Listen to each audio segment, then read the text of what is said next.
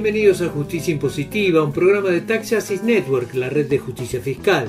Transmitido directamente desde Londres, sede de paraísos fiscales. Les habla Marcelo Justo y Marta Núñez. En este tercer programa especial sobre el coronavirus. Los ganadores de la pandemia a nivel mundial. ¿Quiénes son los acreedores de la deuda global? La Organización Mundial de la Salud dice que el foco mundial de la pandemia es el continente americano. Analizamos las respuestas en tres países, Bolivia, Chile y Perú. Y Costa Rica ingresa a la OCDE. ¿Paso adelante o condena? Esto es Justicia Impositiva, un programa de Tax Justice Network, la red de justicia fiscal. Los pronósticos económicos son funestos para todo el planeta, pero como suele suceder en las crisis, no todos salen perdiendo. Las grandes corporaciones tecnológicas, por ejemplo, están viviendo en un mundo ideal, con mercados más cautivos y monopólicos que nunca. En esta época de vacas flacas a nivel mundial, los grandes inversores están apostando sus fichas a los cinco gigantes digitales Apple, Microsoft, Amazon, Alphabet, la corporación que contiene a Google, y Facebook. Estas corporaciones surgieron y saltaron al Olimpo corporativo mundial en los últimos 25 años. Comenzaron en un sector como ser computadoras o ventas online, para luego expandirse y canibalizar otros sectores, desde medios de comunicación y cine hasta transporte y servicios de turismo. Pero en los primeros meses de este año sus ganancias eran bajas en comparación a otros años y sus acciones habían registrado un retroceso que tuvo su punto más bajo el 23 de marzo. Todo cambió con el coronavirus. A fines de abril, es decir, en poco más de un mes, la cotización de los cinco gigantes había crecido en unos 750 mil millones de dólares, a lo que hay que agregar que estas ganancias son prácticamente libres de impuestos, porque estas empresas digitales son grandes usuarias de paraísos fiscales y tienen detrás a la máxima potencia planetaria, Estados Unidos, que actúa de garante de sus intereses. Justicia Impositiva dialogó con Esteban Mañani, autor de La jaula del confort, un análisis del impacto social, económico y subjetivo del mundo digital. Mañani comenzó por señalar que para las digitales el coronavirus es una oportunidad para acelerar un cambio social que profundice la hegemonía del mundo digital. Ese cambio social es la digitalización de todas las esferas de la vida, desde los vínculos sociales, la educación, la medicina, las compras, todo ya pasaba en buena medida a través de ellos, pero ahora esto se potencia y se acelera muchísimo más rápido. Las grandes corporaciones estaban buscando expandirse hacia otras áreas, ¿no? Amazon hacia la publicidad, Facebook hacia lo financiero con la criptomoneda Libra, Google buscando más, ofrecer más servicios de inteligencia artificial, contratos con, con el ejército de los Estados Unidos y demás. Y ahora lo que están proponiendo es profundizar y pedirle al Estado que se invierta más en el desarrollo de la inteligencia artificial y de la infraestructura para supuestamente facilitarle una vida post cuarentena a la mayoría de la población para que se pueda mantener aislada. Esta estrategia de los gigantes digitales necesita de un Estado que sostenga la economía y el ingreso como lo está haciendo el Estado con el coronavirus en todo el planeta. Y ahí viene la gran ironía, porque estos cinco gigantes son evasores seriales a nivel mundial no solo en el mundo en desarrollo, sino también en el mundo desarrollado. Estas empresas supuestamente modernas e innovadoras repiten las mismas lógicas de las grandes corporaciones de siempre, que quieren privatizar las ganancias, quedárselas ellos, capitalizar los recursos generados tecnológicos por la investigación básica y después socializar las pérdidas, ¿no? Pedirle al Estado que siga manteniendo la demanda que ellos necesitan para poder seguir generando esas ganancias que luego se reparten entre los accionistas. O sea que sí, son grandes evasores tienen todo el poder tecnológico, financiero y, el conocimiento para evadir impuestos, pero luego le piden al Estado una suerte de New Deal, como dice Naomi Klein, que les permita seguir creciendo aún más y seguir concentrando la ganancia con todos los efectos secundarios que eso tiene. Y además ofreciendo servicios de muy dudosa calidad en algunos casos, como por ejemplo todo lo que están ofreciendo sobre educación virtual. En realidad no está pensado en función de los niños o los estudiantes más, más grandes, sino que está pensado en función de que la inteligencia artificial reemplace trabajos de docentes o la telemedicina reemplace trabajos de enfermeros y de médicos. Uno de los grandes problemas para combatir esta evasión es que cuentan con el apoyo de la máxima potencia planetaria, Estados Unidos, porque son todas compañías estadounidenses. Todo esto quedó bastante claro con toda la batalla en torno al 5G o en las peleas con la Unión Europea para que las empresas digitales paguen los impuestos que deben pagar. Por eso decía antes, ¿no? Estas corporaciones son mucho más modernas, mucho más tecnológicas, usan inteligencia artificial y palabras que muchas veces desconocemos, pero en cuanto a su lógica financiera es la misma de las corporaciones anteriores, buscan pagar la menor cantidad de impuestos. Además, como trabajan en el ciberespacio, por decirlo mal y pronto, tienen muchas más facilidades para deslocalizarse y mover eh, los recursos hacia donde más le convenga, a Irlanda, a Holanda, a las Islas Caimán, lo cual aún tiene más fácil que las grandes corporaciones anteriores esta posibilidad de evadir impuestos. Ahora bien, estas grandes empresas están muy asociadas al poder estadounidense y de hecho, dentro de la lucha geopolítica que tienen con China, son estratégicas. Eric Schmidt, el ex CEO de Google, dice que si ellos no tienen un apoyo muy fuerte por parte del Estado para seguir desarrollando investigación básica en 5G, inteligencia artificial, los chinos en 10 años los van a estar pasando tanto desde lo económico como desde lo tecnológico. Hace años que se viene discutiendo el tema impositivo de las digitales.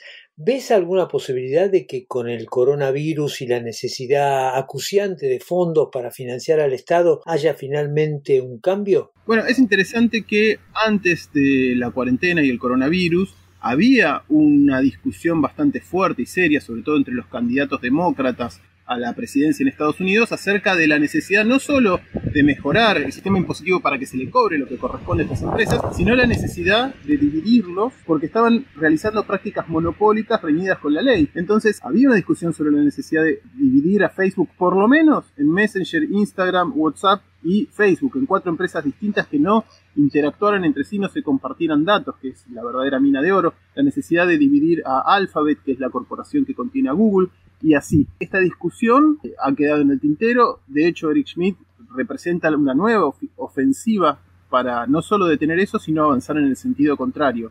Esteban Mañani, autor de La jaula del confort, un análisis del impacto social, económico y subjetivo del mundo digital.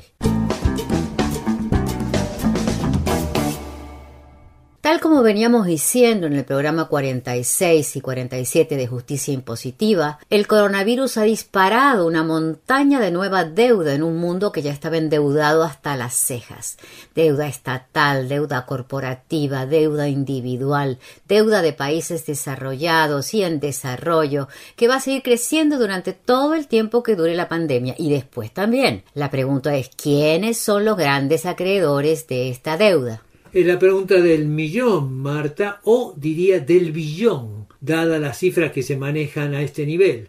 Miremoslo un poco históricamente. A principios del siglo XX, la automotriz Ford era el símbolo del capitalismo con ese emblema de modernidad que era el coche y con el nuevo modelo de producción en serie para un consumo masivo que fue bautizado en aquel momento como Fordismo. Entrando a esta tercera década del siglo XXI tan marcada a fuego por el coronavirus, el símbolo del capitalismo no es una fábrica, es un fondo de inversión. Un estudio de la Universidad de Oxford y de Sussex en el Reino Unido muestra que los principales 20 fondos de inversión a nivel mundial concentran buena parte de la riqueza global a través de las empresas y los bancos más importantes del mundo. El estudio de estas dos universidades británicas se concentró en las 205 empresas más grandes del mundo por facturación y halló que los 20 fondos de inversión más grandes, encabezados por BlackRock, Fidelity, Vanguard y State Street tienen una participación significativa en el 61% de estas 205 firmas. Como no podía ser de otra manera, estos fondos de inversión son también actores centrales en el tema de la deuda. Un caso testigo es Argentina. Los principales actores de la negociación sobre la deuda con el gobierno de Alberto Fernández han sido los fondos de inversión con BlackRock a la cabeza. En junio de 2019, BlackRock administraba activos por casi 7 billones de dólares. Solo el Producto Interno Bruto de las dos grandes potencias, Estados Unidos y China, es mayor que este monto. Si uno compara los activos que maneja BlackRock, duplican el Producto Interno Bruto de Alemania y son 19 veces el Producto Interno Bruto de un país como Argentina. Ahora bien, en el programa 37 de Justicia Impositiva analizamos cómo 28 bancos a nivel mundial dominan la creación de dinero, el mercado cambiario y de derivados, las tasas de interés de todo el planeta. El autor francés François Morin lo llamó la hidra mundial financiera y durante mucho tiempo fueron los actores centrales y excluyentes de la deuda mundial. En la crisis de la deuda de los 80 en América Latina, por ejemplo, toda la negociación fue con los grandes bancos. Ahora los principales actores de esta negociación de la deuda son los fondos de inversión. ¿Es esta una señal de que estos fondos de inversión son hoy los nuevos dueños del mundo? Se lo preguntamos a la especialista Magdalena Rúa, autora de La fuga de capitales en América Latina 2002-2017. Estos fondos, en definitiva, son grandes empresas, son grandes grupos económicos que se dedican al asset management, a la gestión de activos financieros y de otros activos, y los fondos de inversión, que son los más conocidos, son los que están conformados por una cartera de activos financieros, por ejemplo, acciones, obligaciones negociables, divisas y activos no financieros también, inmuebles, obras de arte. Ahora, en 2015, eh, François Morin, en la hidra bancaria global, menciona 28 bancos que, eh, según él, dominan la creación del dinero, los mercados de cambio, las tasas de interés, los derivados. Eh, de alguna manera, lo que quería decir es que la marcha de la economía global estaba fuertemente condicionada, como mínimo, por estos bancos. Y son bancos muy conocidos, muy visibles para cualquiera, el HSBC, el JP Morgan el Deutsche. Ahora, los fondos de inversión son menos visibles, pero ¿te parece que le están disputando este lugar a esos 28 bancos que mencionaba Morín? Sí, creo que están muy interconectados los fondos y los bancos. Los fondos y los bancos son parte de un mismo entramado internacional, comparten intereses comunes, son actores vinculados y su rentabilidad en algunos casos se encuentra interconectada. Hay una investigación de una periodista rusa, Lisa Karpova, del año 2011, que es muy esclarecedora sobre el vínculo que poseen los bancos más grandes del mundo y los principales fondos de inversión. Ella muestra que los siete eh, bancos más grandes del mundo, que son Bank of America, JP Morgan, Citigroup, Wells Fargo, Goldman Sachs, Bank of New York Mellon y Morgan Stanley, estos siete grandes poseen como accionistas en todos los casos a cuatro de los principales fondos internacionales, BlackRock, State Street, Fidelity y Vanguard. Estos cuatro están siempre como accionistas detrás de los bancos más grandes del mundo, ¿no? Y forman parte de estos 20 fondos internacionales también tienen participación sobre las 205 empresas más grandes del mundo. Entonces puede ser que haya disputas, pujas de poder entre los distintos actores que conforman este entramado financiero internacional desde ya, pero los bancos y los fondos internacionales son parte de una misma arquitectura del poder financiero global.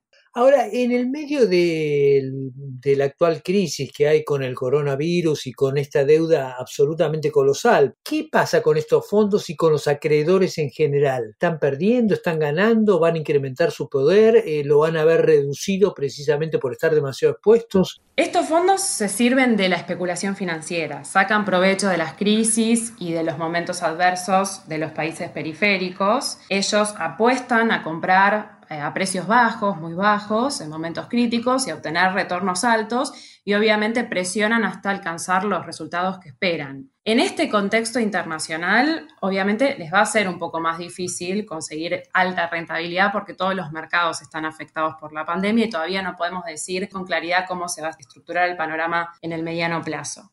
Pero si nos enfocamos en cuáles son los objetivos de estos fondos, estos obviamente tienen objetivos económicos, pero por ello también los objetivos son políticos, porque definen estratégicamente dónde colocar sus inversiones. ¿no? Si vamos al caso argentino, no es casual que estos fondos hayan ingresado a la Argentina durante el gobierno de Mauricio Macri y ahora estén intentando reestructurar la deuda pública con un gobierno con características populares. ¿no? Hay que tener en cuenta que estos fondos apostaron a estos títulos de deuda que tienen altos cupones, ¿no? altos intereses. ¿Por qué? Porque el riesgo era elevado. Entonces hicieron una apuesta al momento de adquirir esta deuda con altas tasas porque reconocían la situación de riesgo. Y ahora que la situación de riesgo se materializó, ahora estos fondos no quieren aceptar las consecuencias. Y la tasa que ofrece el gobierno argentino es una tasa razonable, es una tasa promedio del 2,3%,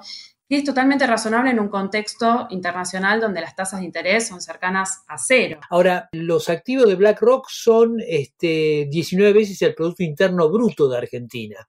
Entonces, la pregunta un poco es, ¿qué significa la negociación de la deuda con un país como Argentina para un fondo como BlackRock que maneja este tipo de activos? ¿Es realmente importante? Y como bien decís, BlackRock es el fondo de inversión más grande del mundo. Posee eh, una participación en gran parte de las empresas más grandes del mundo. Obviamente los títulos de la Argentina son un componente más dentro de la cartera de inversiones de este fondo que es enorme, eh, pero claro que es importante la negociación con la Argentina porque sienta un precedente internacional en la negociación de deuda con países emergentes y más en este contexto crítico donde podrían eh, em, comenzar a desencadenarse otros procesos de reestructuración de deuda. Magdalena Rúa, autora de La fuga de capitales en América Latina 2002-2017. La Organización Mundial de la Salud ha señalado que el foco mundial del coronavirus está hoy en el continente americano.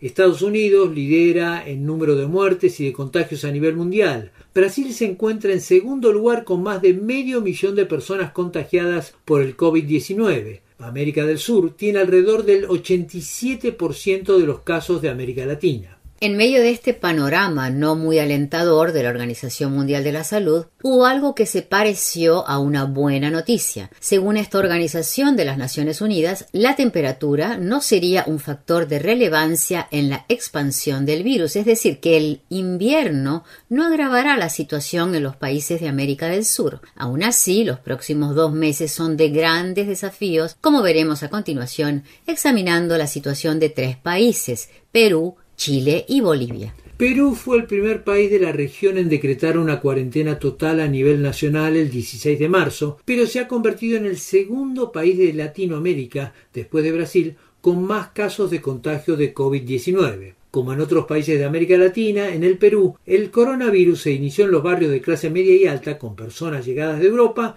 y se extendió a los barrios populares, donde millones viven hacinados en precarias viviendas, muchas sin agua. Este es el panorama general en un país que ciertos sectores reivindicaron por su importante crecimiento económico, entre un 3 y 4% anual en los últimos cinco años. Sin embargo, este crecimiento oculta un modelo desequilibrado y con serias fisuras de alta informalidad y superflexibilización y precaria cobertura social y médica. El programa de asistencia financiera e inversión en la lucha contra el coronavirus que lanzó el gobierno no pudo con décadas de desfinanciamiento y la fuerte desigualdad. Como nos informa desde Lima el periodista peruano, corresponsal de medios europeos y latinoamericanos, Carlos Noriega. una economía con más de 70% de informalidad y millones con precarios empleos, bajos salarios y sin derechos laborales, muchos que viven del día a día han burlado el confinamiento obligatorio para salir a buscar un ingreso decenas de miles que llegaron al límite de la resistencia se lanzaron a las carreteras para salir de la capital y regresar a sus pueblos del interior huyendo del hambre en un dramático éxodo. La ayuda económica dada por el gobierno ha sido insuficiente en monto y cobertura. Expresión de la informalidad, los insalubres y desordenados mercados populares, convertidos en espacios de aglomeraciones diarias y largas filas en los bancos para cobrar los bonos de ayuda repartidos desorganizadamente por el gobierno, han sido escenarios de propagación del virus en plena cuarentena. El caótico transporte público es otro medio de contagio. Amenaza agravarse con la apertura parcial de la economía que ha comenzado a darse. El coronavirus inició en las zonas de clase media y alta con personas llegadas de Europa, pero ahora crece en los barrios populares, donde millones viven hacinados en precarias viviendas, muchas sin agua, un ambiente propicio para la expansión del virus, hospitales desbordados, con pacientes que mueren esperando atención y protestas de personal de salud exigiendo equipos de protección, son escenas que se repiten en distintas zonas del país, reflejando ese descuido de una salud pública al límite del colapso. El coronavirus ha desnudado las debilidades y las grandes desigualdades y exclusiones de un modelo neoliberal que sus defensores calificaban de exitoso por sus buenas cifras macroeconómicas, pero que escondía alarmantes cifras sociales, que ahora se ven en todo su dramatismo.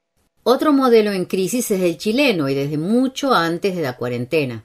Con el coronavirus y acorralado por meses de protesta contra su política económica, el presidente Sebastián Piñera buscó evitar a toda costa la cuarentena, que en un primer momento solo fue decretada para la zona más rica de la capital, Santiago. A fines de abril, el gobierno aseguró que el pico de casos ya había pasado y se llegó a hablar de la reapertura de los shoppings. En realidad, lo peor estaba a la vuelta de la esquina como muestra la renuncia el 14 de junio del ministro de Salud, Jaime Mañalich.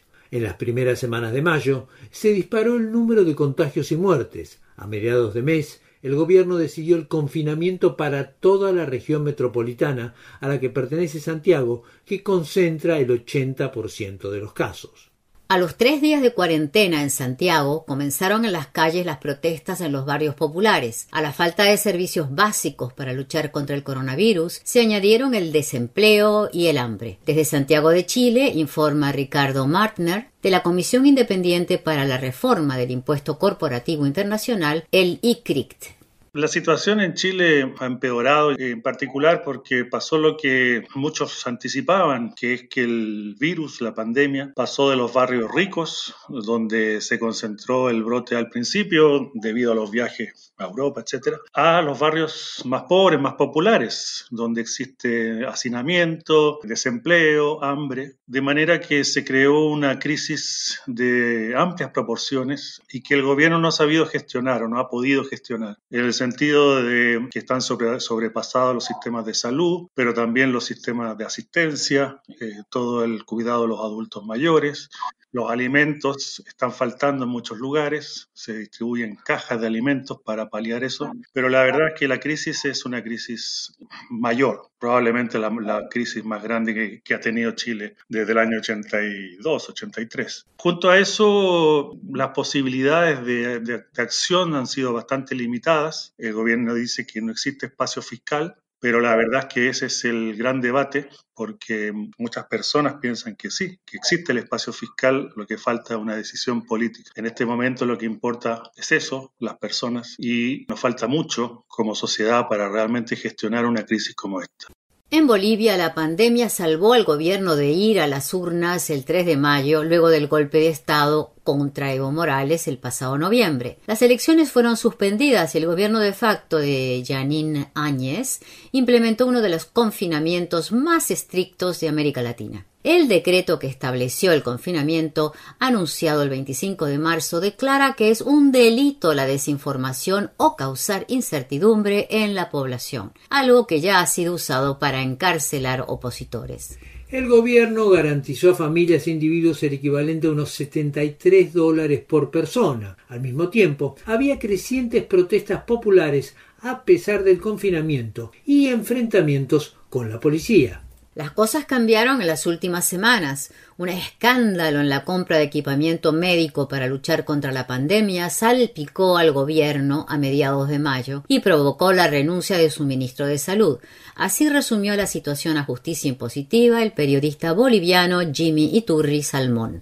Bolivia enfrenta la pandemia con medidas que se han tomado en varias partes del mundo, como por ejemplo el aislamiento social, la cuarentena y bonos que se entregan a los bolivianos. Esto tuvo un eh, mediano apoyo entre la gente, más del 50% sí estaba de acuerdo. Sin embargo, los números a esta fecha son muy diferentes. Atlas Electoral, una empresa mexicana que realizó una encuesta telefónica, señala que el 84.4% de los bolivianos piensan hoy que el gobierno nacional pudo haber reaccionado antes para preparar al país para combatir el coronavirus. La cuarentena solamente debía servir para que se prepare a la población de manera que hubiera la suficiente cantidad de camas, así también como respiradores y de tests para poder ver quién está enfermo y quién no. Nada de eso se hizo y el escándalo mayor que conmueve ahora a Bolivia tiene que ver con la compra de unos ventiladores manuales que sirven para las ambulancias pero no para la terapia intensiva. Ventiladores que en la realidad cuestan más o menos 7 mil dólares en el mercado y sin embargo fueron comprados a la suma de más de 28 mil dólares, es decir, un sobreprecio de más allá del 300% y eso ha llevado a que el ministro de Salud, Marcelo Navaja, sea destituido y en este momento esté en pleno juicio. Sin embargo, esto parece ir más allá y atacar el centro mismo del gobierno a la familia misma que está gobernando, es muy posible que esté comprometido el yerno, el novio de la hija de Janine Áñez, quien es también el encargado de la parte científica y tecnológica del gobierno y alguien que intervino también en la compra. El periodista boliviano Jimmy Iturri Salmón. En medio de esta pandemia hay diversos intentos de ver cómo será el modelo económico social de América Latina una vez superada la crisis. Ningún país de América Latina ha logrado dar el salto que lo lleve a ser parte de los países de altos ingresos. En el mejor de los casos pertenecen a países de renta media alta, en el peor a los de renta baja, pero no hay ejemplos como los de los países asiáticos. A principios de los 60 Corea del Sur era más pobre que Ecuador. Hoy es una potencia industrial. La Organización para la Cooperación y el Desarrollo Económicos, OCDE, es para algunos sectores de América Latina un paso imprescindible para dejar atrás el subdesarrollo. La OCDE consta de 38 miembros, prácticamente todos los países desarrollados, más un número menor de naciones en desarrollo de renta media alta. En mayo se anunció que Costa Rica se convertiría en el cuarto país miembro latinoamericano de la OCDE. México ingresó en 1994, Chile en el 2010, Colombia este año, poco antes de Costa Rica. El gobierno de Carlos Alvarado Quesada celebró el anuncio que, según su visión, ayudará a su desarrollo económico y su institucionalidad. ¿Es este entonces el camino para Costa Rica y para América Latina? Justicia Impositiva se lo preguntó al costarricense Jorge Coronado, miembro de Latindad, la red latinoamericana por justicia económica y social. Las élites económicas y políticas del país han venido propagandizando que el ingreso a la OCDE nos incorpora al club de los países ricos, como ellos le llaman, que es la OCDE, que es el centro de las buenas prácticas, que eso va a traer más transparencia, mejor uso de los recursos, etcétera, etcétera. El tema es que uno cuando empieza a ver los países de América Latina que forman parte de la OCDE no encuentra esas buenas prácticas. Estoy hablando de México, estoy hablando de Chile y bueno, ahora entramos Colombia y Costa Rica. Y uno dice, bueno, ¿y en qué ha cambiado Chile y en qué ha cambiado México? México considerado uno de los paraísos de la corrupción y el narcotráfico y Chile uno de los campeones de la desigualdad a nivel global. La OCDE representa un 75% de la inversión extranjera directa y concentra teóricamente un 60% del comercio y del Producto Interno Bruto Global. Esto es el argumento que suele ser citado como uno de los argumentos fuertes para pertenecer a la OCDE y no quedar afuera. ¿No va a beneficiar económicamente a un país como Costa Rica? No, nosotros tenemos tratados de libre comercio, ¿verdad? Tenemos dos socios fundamentales comerciales que concentran el 75% de todo nuestro comercio. Uno es Estados Unidos, que concentra más del 40% de nuestro comercio internacional, y el otro es Europa, que concentra un 20, entre 20 y 25%. Y luego está Centroamérica, eh, China viene en cuarto lugar. Entonces no, no creo que haya un cambio radical, ¿verdad? En la correlación del, del comercio nuestro. Me parece que es más propaganda lo que se está tratando de colocar acá. Y lo que sí es cierto es que lo que ha tenido que darse es una transformación de el Estado costarricense para ajustarse a todo lo que la OCDE nos exigió. Por ejemplo, ellos empezaron a señalar que Costa Rica tenía excesivas regulaciones anticompetitivas y antimonopolios, que tiene un alto control estatal en muchos sectores y empezaron a plantear medidas de desregulación. Nosotros desregulamos la economía nacional, pero no habíamos desregulado el Estado costarricense.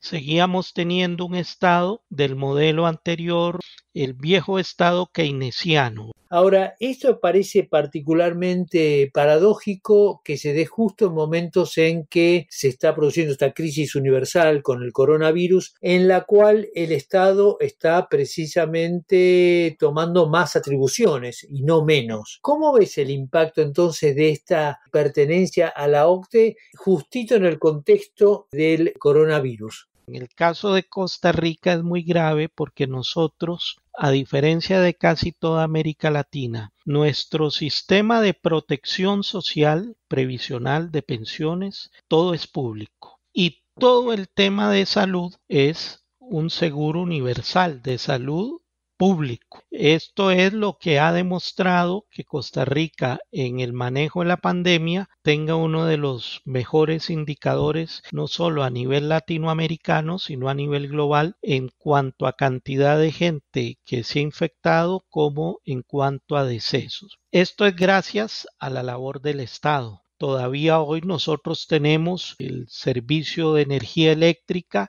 es de carácter público, el mayor operador de telefonía, tanto fija como celular, es público, así que estos datos lo que demuestran es que el desarrollo de nuestro país se ha basado en el papel del Estado. Y cuando la OCDE viene a hablarnos de que ve un Estado muy grande, de lo que hace es ponerle en boca de los sectores que quieren desmantelar el Estado la argumentación para que efectivamente esas corrientes políticas y económicas estimulen eso. La OCDE por este camino llevará a los países post pandemia a un callejón sin salida Jorge Coronado, miembro de Latindad, la Red Latinoamericana por Justicia Económica y Social. Llegamos así al final de esta edición de Justicia Impositiva. No olviden que pueden seguirnos en Twitter, arroba j-impositiva. O suscribirse a nuestra página web www.justiciaimpositiva.com. Desde los estudios de Tax Justice Network, la red de justicia fiscal, les saludan Marcelo Justo y Marta Núñez. Hasta la próxima.